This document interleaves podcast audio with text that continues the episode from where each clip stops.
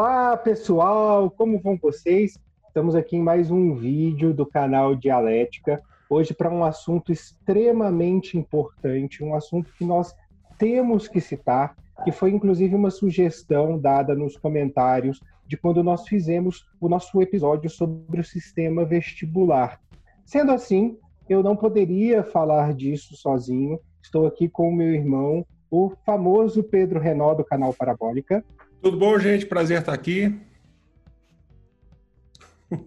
rápido assim. E uma convidada, rápido assim, e uma convidada muito, mas muito especial, que é a Aissa Ágata da Rocha. Eu nunca esqueço o sobrenome dela, o nome completo, e muito menos de chamá-la de Aissa, porque a primeira vez que eu a vi, eu a chamei de Aisha, e ela me corrigiu com uma certa raiva, inclusive. Tá? A Issa ela é formada em relações internacionais pela UNB. Ela é formada, ela está buscando agora mestrado em direitos humanos. Participou de uma série de movimentos e atividades na própria universidade e veio conosco falar aqui hoje sobre cotas. Tudo bom, Sassá? Bem, muito feliz de estar aqui, muito honrada pelo convite e vamos ver o que eu consigo contribuir, né? Só a sua presença já contribui, fique tranquila. Eu concordo. Nós chamamos a, a Sassá aqui, eu, eu a chamo carinhosamente de Sassá. Por quê? Porque para falar de cotas, é, é, importante que a gente tenha alguém que, na, como porta-voz dessa fala, alguém que tenha realmente lugar de fala. Não eu e o Pedro, que temos o, o privilégio social, digamos assim, no Brasil, de sermos brancos.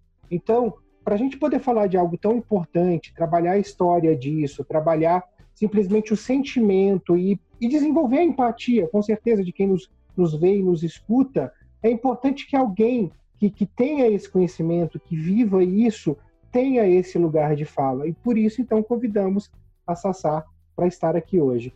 Sassá, é, eu gostaria de começar perguntando para você uma pergunta bem simples para a gente poder desenvolver a nossa discussão, tá? É, qual a importância do, do sistema de cotas hoje? Ele, ele nasceu em 2012, né? Pela, pela lei, a lei é de 2011 nasceu em 2012. Ah, as universidades tiveram tempo para se adaptar, para poder eh, institucionalizar esse sistema de cotas. E qual que é a importância para você? Como você enxerga essa importância hoje no Brasil?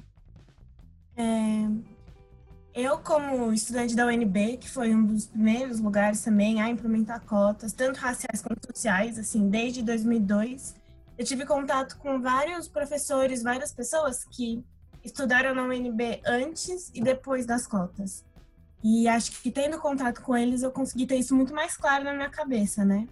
Então, várias professoras falando que antes elas iam e quando elas estudaram, elas se deparavam com uma universidade em que todo mundo majoritariamente era igual. Então, era todo mundo de uma classe social melhor, com já uma trajetória, muito apoio financeiro, muita estabilidade, e pessoas majoritariamente brancas. E aquelas pessoas que eram de classes sociais menores, eram na periferia, eram negras, eram os pontos fora da curva e que tinham muita dificuldade em continuar e entrar para os seus estudos, né? Então, todas as vezes que eu tinha aulas e que a classe era majoritariamente negra ou eventos, essas pessoas salientavam o quanto o perfil da universidade mudou, né? E como as cotas foram um meio para aumentar esse ingresso e você ter uma diversidade maior de pessoas naquele espaço. E eu acho que isso enriquece muito, muito, muito a nossa formação, né? Então, são várias pessoas de é, realidades sociais diferentes, de realidades raciais diferentes, e isso acaba impactando muito nas visões de mundo, em como você se forma, em como você pergunto o que você aprende, quais, quais são seus interesses dentro da universidade, né? Eu acho que, além de promover e democratizar o ensino em si, o acesso ao ensino superior, é, contribui muito para melhorar a nossa formação pessoal enquanto estudantes universitários. Essa diversidade, a facilidade de mais pessoas poderem ter acesso ao ensino superior, é, melhoram, assim, de um jeito inconcebível o que a gente aprende e como a gente aprende, né? Tirando que essa diversidade também ela contribui bastante para que você se torne um profissional melhor, né? Não só um estudante universitário, né? Abre a cabeça, conhecer outras realidades, isso é, é fundamental, não só na vida universitária, mas também na vida profissional. Sim, você é... pode ter um outro mundo diante dos seus olhos, né? Não, com certeza. É, claro que ainda nós temos um público nas universidades major, majoritariamente branco, majoritariamente com um determinado poder aquisitivo. É uma coisa que se reflete. É, mas essa ideia que você nos traz de, de poder olhar para o lado e ver pessoas que, que, com qual você se identifica, né? existe uma representatividade dentro desse processo, isso, poxa, é, é sensacional, é incrível. Sim, é, é uma coisa que realmente muda também muito as suas possibilidades de terminarem aquele curso, de realmente concluir e ir atrás de novos horizontes para sua vida pessoal, né? Eu acho que durante a minha trajetória pessoal na universidade, ter outras pessoas negras perto de mim foi um negócio essencial para eu conseguir terminar meu curso. Porque tem várias coisas que a gente passa, que a gente experimenta durante essa vivência universitária que às vezes você precisa de alguém como você, de alguém que te entenda, para você conseguir superar isso e continuar forte no seu caminho, né? Então, é muito, muito importante até para as pessoas que ingressam por cotas, para as pessoas que ingressam que não são parte desse perfil majoritário, ter outras como elas e formar uma rede de apoio para você conseguir levar esse projeto à frente, né? E deixa eu lhe fazer uma pergunta, Sassá. É, quando a gente tem um, sistema de cotas, a gente não tem só as cotas raciais, nós também temos cotas indígenas e cotas para educação pública hoje, que, nas universidades. A, a, quando a gente pega um indígena, o, o, o, aluno da universidade pública, as pessoas que ingressam na, na universidade que vêm da periferia, é óbvio que a gente está falando de pessoas com poder aquisitivo menor e também com uma situação de manter os seus estudos mais difíceis, porque a gente sabe que a universidade, por mais que seja pública, gratuita, ela tem um custo de material, um custo de transporte, um custo de alimentação, muitas vezes de moradia. É, existem programas na universidade que permitam que este aluno possa dar manutenção nos seus estudos, porque o ingresso, sim, ele é facilitado, isso é algo que todos nós sabemos, mas uma coisa é você ingressar, outra coisa é você dar manutenção no estudo. Existe algum programa para isso? Então, não sei se a UNB é algum ponto fora da curva, mas lá é interessante porque você, por também ser um dos berços de cotas raciais e outros programas de ações afirmativas, você tem várias outras formas de apoio. Muitas vezes elas são insuficientes para o tanto de demanda que se tem, né? Então, lá tem um programa de ajuda é, socioeconômica para estudantes, é, tanto em questão de moradia quanto de alimentação. Mas exatamente isso, ele é muito insuficiente para o tanto de demanda que se tem. Então acaba sendo uma seleção muito de dos mais que precisam, sem atingir todo mundo que precisa, né? Então é, é sempre uma política também de ação afirmativa, né, que vem complementando as cotas, mas que precisa estar em constante expansão, porque senão você não dá conta do tanto de gente que é, requer esse recurso para permanecer na universidade, né? Eu acho que principalmente é, para estudantes que vêm de outras realidades gritantes, por exemplo, de comunidades indígenas em busca de ensino superior, você precisa ter um apoio muito maior para permanência, para auxílio nos estudos e para outras coisas, porque justamente, né, você muda toda a realidade de convivência daquela pessoa, traz ela para um ambiente muito diferente que muitas pessoas é, não necessariamente vão estar dispostas a auxiliá-las ou estar dispostas a, a entender essas diferenças de convívio, de mentalidade e tudo mais. Eu acho muito legal que na UNB tenha tem um espaço que é específico para os estudantes indígenas, que é a Maloca. É um lugar justamente de convivência em que esses estudantes podem ficar, eles promovem as suas ações, têm seus grupos, é, podem se conhecer e eles formam suas próprias redes de apoio e de intercâmbio juntos, né? Isso fortalece muito também o processo depois que eles vão ter em processo de pós-graduação. Então, Na UNB tem um programa de pós-graduação para quilombolas, estudantes indígenas, o que é muito interessante, né? Então, eu acho que ter esses espaços específicos em que essas pessoas podem se conhecer, fornecer suas redes de apoio e principalmente contar com o apoio da universidade, com lugares da universidade para poder construir isso, é muito fundamental, né? É nesses lugares que você consegue ver permanência de, de estudantes, é, novos meios de ingresso, por exemplo, lá na UNB tem vestibular cidadão, tem processos seletivos para pessoas indígenas, então é muito interessante ver essa nova conquista de espaços, e principalmente quando a universidade está aberta a dar apoio e subsídio, não só financeiro, mas também de apoio mesmo, psicológico, acompanhamento, para que essas pessoas possam consolidar suas trajetórias e construir os seus espaços também dentro da universidade, né? É, eu, queria, eu, eu, queria só destacar também, já no, pé, no que, que você está falando, Sassá, é, aqui em Belo Horizonte, na UFMG também, a gente tem a, a, a formação, a formação cultural indígena também a licenciatura em formação cultural indígena também para escolas indígenas. Isso eu aprendi muito no, no, nos meus tempos ainda de movimento estudantil, essas, uh, como militante, né? Uh, de que a educação, muitas vezes, que é passada, por exemplo, na cidade, ela não é uma educação que, que, que necessariamente, dentro de uma etnia indígena, você vai, vai, vai ter a necessidade 100% dessa educação. Então, é preciso é, formar educadores uh, educadores indígenas para lecionar em escolas indígenas, porque também tem uma, toda uma, um, um, uma corrente contra isso que tenta colocar uh, dentro das, das próprias escolas indígenas educadores que não são indígenas, o que é totalmente incoerente, é totalmente contraditório. E na UFMG, por exemplo, a gente tem a formação uh, que é de li licenciatura para educadores indígenas, que eu acho que é, que é excelente. Acho que o trabalho ainda é, tem que crescer muito, tem que ter muito mais incentivo. Infelizmente, a, a gente sabe que a gente vive uma, uma conjuntura nacional que não é favorável para isso, né? A gente sabe que não dá para a gente também ficar ignorando esse fato, porque se depender da conjuntura nacional a, atualmente, né? A conjuntura é atual. A, gente, a gente não teria nada disso, e isso depende muito da resistência, da resistência de estudantes, da resistência de trabalhadores para manter e aumentar é, é, é continuar uh, na, na, garantia de direitos, né? Hum.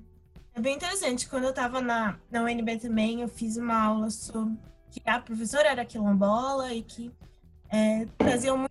A gente teve uma convidada que ela fez mestrado, fez pós-graduação, e ela falava sobre exatamente uma pedagogia quilombola, né? Sobre a formação de educadores para estarem nessas comunidades tradicionais e ensinarem de acordo com o jeito que aquela comunidade funciona, com quais são, qual é a cultura, quais são as prerrogativas e quais são as formas de ensino e aprendizagem daquela própria comunidade, né?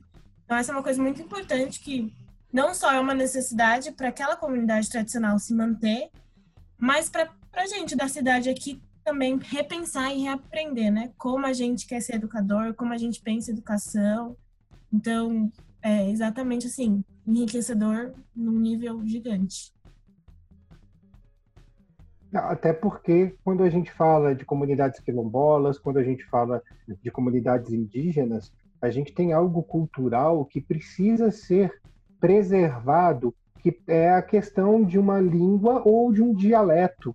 E isso não pode se perder, porque guarda parte da história do Brasil, guarda parte da história da formação do nosso povo. Então, perder esse processo é, num novo modelo de catequização é, do, pós-descobrimento é, é, é, algo que é, chega a ser criminoso dentro de um, de um processo histórico. Uhum. Eu, eu, eu, eu não consigo não lembrar, por exemplo, de questões, ainda falando de maneira geral, tá? Ah, em relação à política aqui no Brasil, ah, que alguns anos atrás, é, se não me falha a memória, a gente teve no Rio de Janeiro ah, toda uma questão de, de, de, de posse né, das terras da, da, da, etnia dos Maracanã, no Rio de Janeiro, que queriam destruir, né, tomar as terras para construir um museu da etnia. O Museu Maracanã. Que ótimo.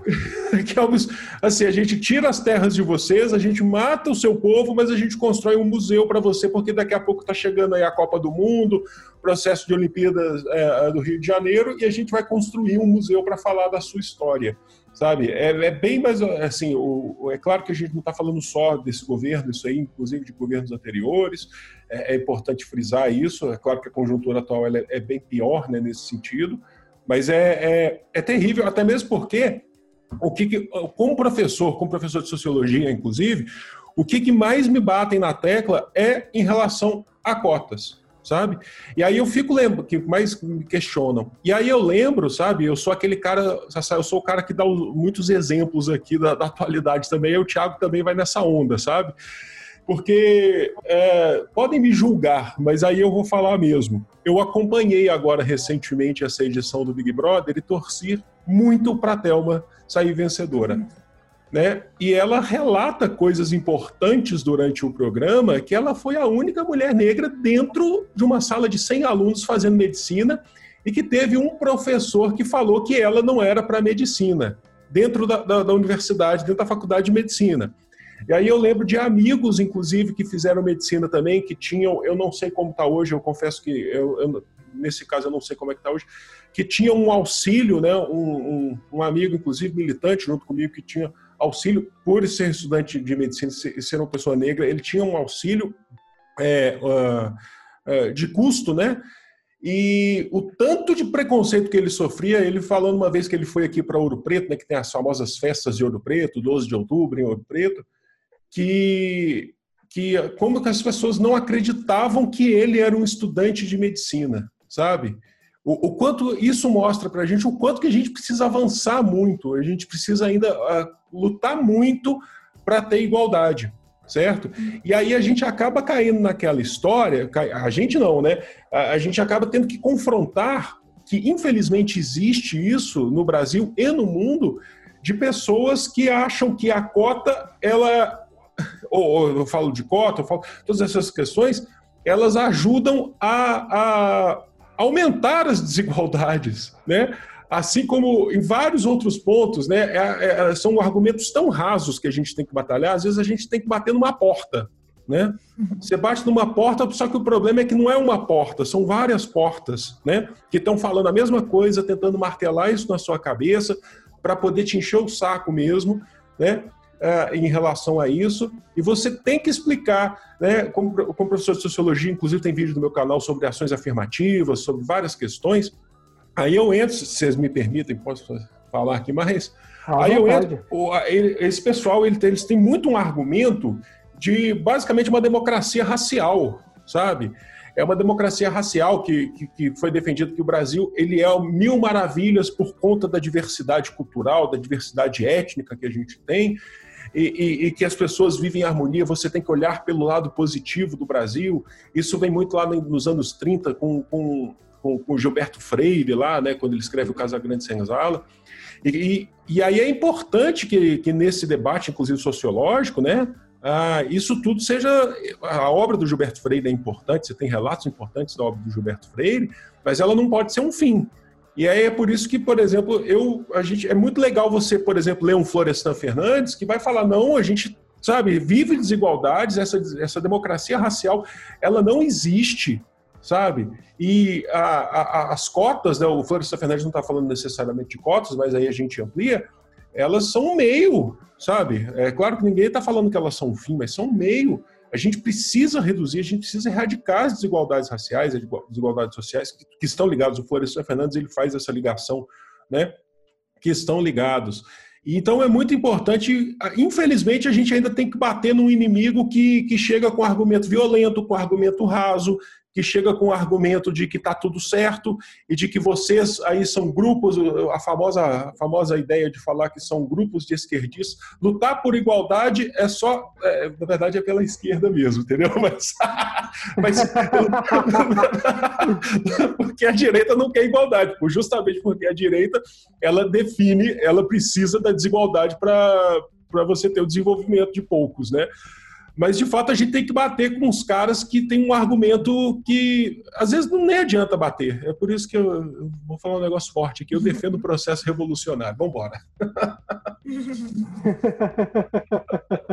Mas é, é, um fato interessante isso que você traz, Pedro, porque uh, a cota, né, as cotas, eu enxergo as cotas hoje como um processo de equidade para que se atinja uma igualdade a equidade ela é necessária para a gente atingir essa igualdade. Porque não adianta falar que está todo mundo igual, como você mesmo citou quando a gente falou do vestibular, o, o ministro da Educação dizendo que agora que está todo mundo em casa, está todo mundo estudando igual. Não, não é assim que a coisa funciona. Então, a equidade ela é um processo para a gente atingir a igualdade. Ela é sim um meio, por ser um processo, ela é um meio, ela não é o fim. Só que a gente ainda esbarra, e você citou o Big Brother, e a gente pode citar uma série de coisas. Poxa, eu sou, eu sou casado com uma mulher negra, então ela me conta as histórias dela, é, as histórias do que ela já viveu na pele, coisas que eu não tenho esse conhecimento, porque simplesmente eu sou branco. Né? Uh, e, e, aí a gente vê que esse racismo institucionalizado está no Brasil, ele permeia o Brasil, assim como a homofobia, assim como a, a xenofobia, a gente tem esses processos é, permanentes na sociedade. E quando a gente trabalha um processo equitário, equitativo, a gente está simplesmente trabalhando um processo educacional para é, acabar com esse tipo de pensamento.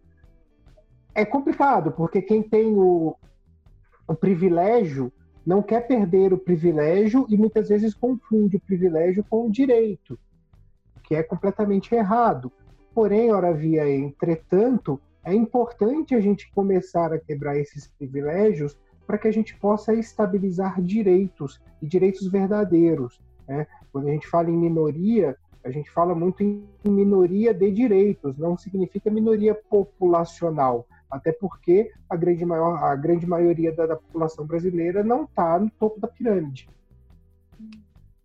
É, acho que isso é muito gritante, né? Quando a gente fala em políticas de ações afirmativas no geral, é muito isso, de trazer uma igualdade material para algo que está só escrito como igualdade formal, né? Somos todos iguais, mas as coisas acabam por aí, porque na realidade não funciona desse jeito, né?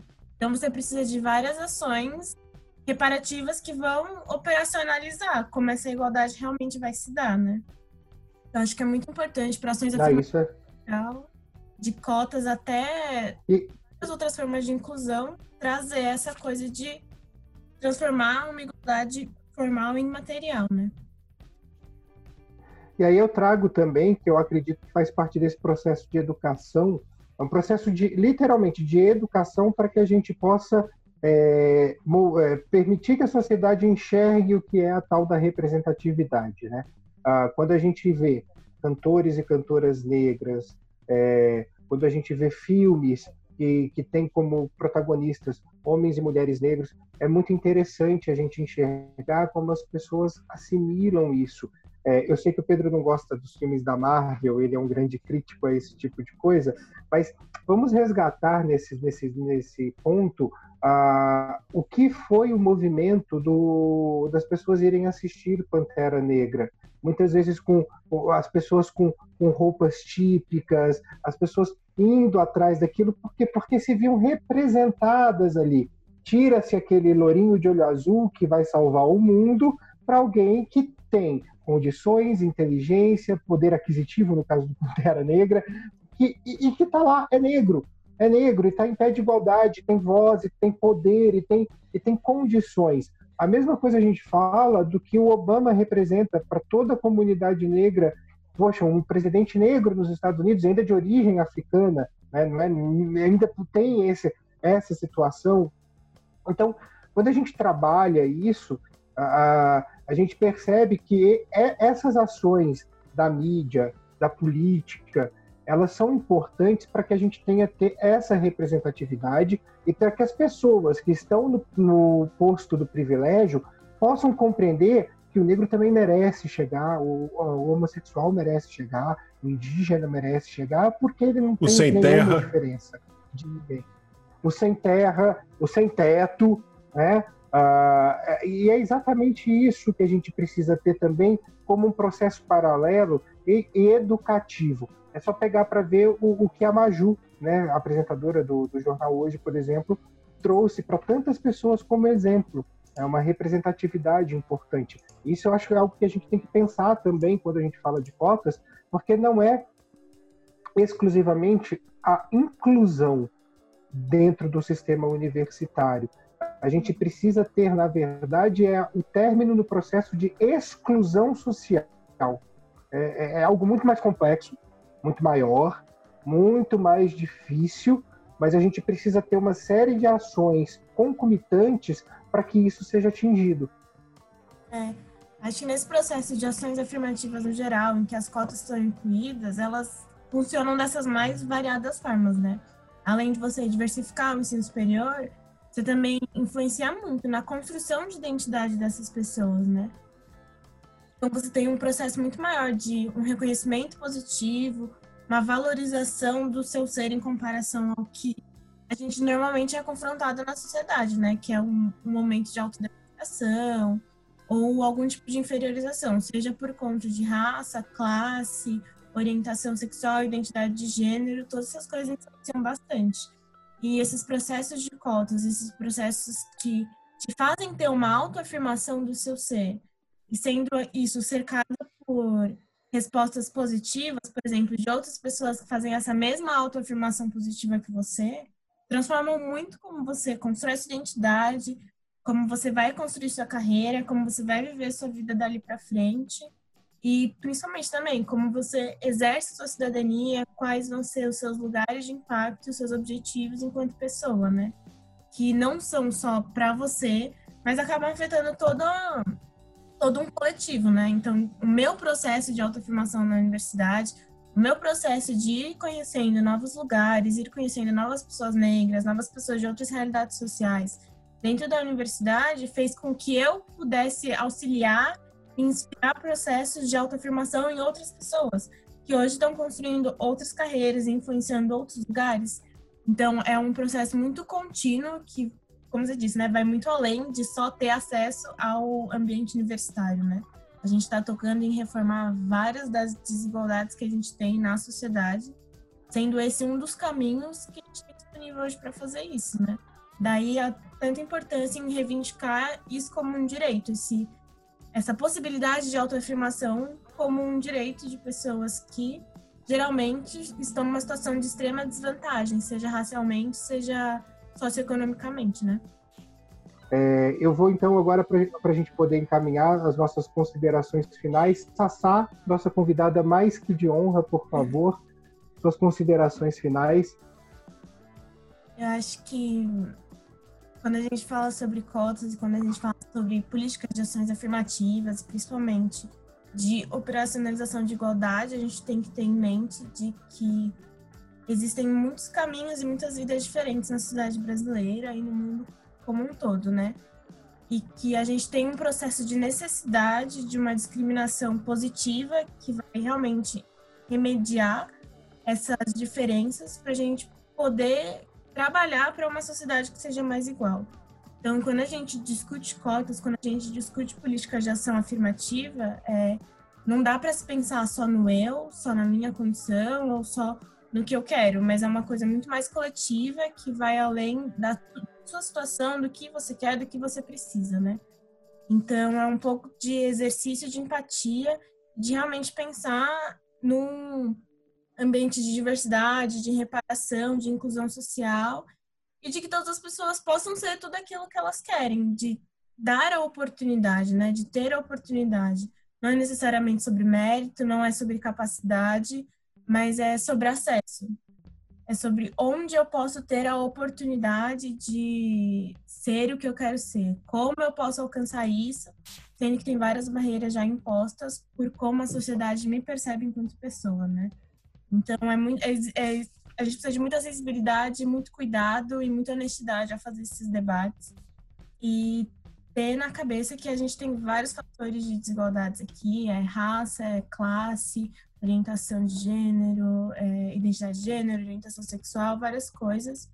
E é importante que cada vez mais a gente se esforce para conhecer essas outras realidades e a partir daí ir construindo ações coletivas, ações individuais que viabilizem realmente igualdade e equidade para que um dia a gente não tenha a necessidade de ter uma discriminação positiva para remediar a negativa que já acontece todo dia, né? Maravilha, Sassá. Pedro, suas considerações finais e sua dica, por favor, sua dica de hoje. Ah, considerações finais, eu acho que, na verdade, fica um agradecimento para a Sassá aqui, viu? Foi, foi rápido, mas foi super esclarecedor para a gente. Foi uma honra estar aqui do seu lado, viu? E agradecimento, né? Fico aqui um enorme agradecimento. A gente tem que ouvir muito, tem que aprender muito, tem que lutar juntos, né? A minha indicação não, não pode ser outra, né? já falei aqui, inclusive, tá aqui, ó, o Brasil de Florestan, maior sociólogo do mundo. Não, junto, junto com Marx. tá? Mas um dos maiores, um dos grandes sociólogos do século XX, Florestan Fernandes, Cara, fundamental. Esse aqui, a gente esse livro aqui, O Brasil Florestan, é da editora autêntica. A gente tem a reunião de vários textos de Florestan falando sobre, sobre o próprio Caio Prado Júnior, que é um grande historiador, conceitos sobre indígenas, o estudo do Florestan sobre indígenas, sobre uh, favelas, sobre várias coisas. Então, assim, é, a dica, mais do que um, um livro, é para quem está aqui assistindo ou escutando a gente, leiam Florestan, tá bom? Bem, eu também agradeço a Sassá, é, pessoa por quem eu tenho um amor imensurável. Sempre, sempre foi uma pessoa incrível que sempre esteve disposta a participar de tudo aquilo que, que à frente dela se abria, é, extremamente engajada, extremamente ativa. Eu tenho muito orgulho de ter a Sassá na minha história de vida. Uh, e a minha dica, eu ia dar a dica de um livro hoje, na verdade, dois livros, mas eu mudei, o papo me inspirou a mudar. É, eu vou dar duas dicas. A primeira é tenham empatia, por favor. É, empatia não é só você olhar para o outro e falar, ai que pena. Empatia é se colocar no lugar do outro, e isso pode ser uma das coisas mais difíceis de se fazer, mas é uma das coisas mais enriquecedoras para nós como seres humanos. E aí, pessoal, tivemos uma falha técnica. Vejam só, estamos passíveis de falhas técnicas, principalmente nos serviços que dependem de internet. Afinal de contas, é um mundo onde praticamente todo mundo está fazendo home office e o tráfego de dados é absurdamente alto. Mas não tem problema não, a gente conseguiu gravar a grande maioria, como vocês puderam acabar de ver. Ficou faltando só as nossas despedidas e ficou faltando o restinho da minha dica. Então eu vou concluir a dica que é um vídeo do, do governo do Paraná, por incrível que pareça. Eu vou deixar aqui para vocês, para que vocês possam clicar, tem o link também na descrição, que é um vídeo que fala sobre racismo estrutural, racismo institucional, a diferença que as pessoas têm num teste de imagem na interpretação quando brancos e negros fazem parte da, da mesma ação. Uh, é bastante interessante. Eu acho que é muito interessante, principalmente para aquelas pessoas que teimam insistir que racismo não existe no Brasil e insistir também que quem reclama do racismo é olhar para a dor do outro como algo menor né, e chamam isso de mimimi. Tá? Não é mimimi, de fato não é mimimi, a gente não pode levar as coisas nessa onda. É, a gente fica por aqui. Tá? Espero que vocês tenham gostado. Se quiserem entrar em contato com a gente, dar uma sugestão, fazer uma crítica, sugerir um convidado, estamos abertos a tudo isso. Você pode não só comentar aqui embaixo, mas como você também pode mandar um e-mail para a gente, canaldialética.gmail.com. Lembro vocês também que além do YouTube estamos no Spotify, Google Podcasts, Apple Podcasts então, uma infinidade de plataformas que você pode ter esse papo aqui com a gente e sejam sempre bem-vindos a também dar as suas contribuições, porque afinal de contas isso é um debate, nós não queremos aqui ditar regras, muito menos muito menos acreditar que somos donos da verdade. Então, um grande beijo a todos e até o nosso próximo episódio do canal Dialética.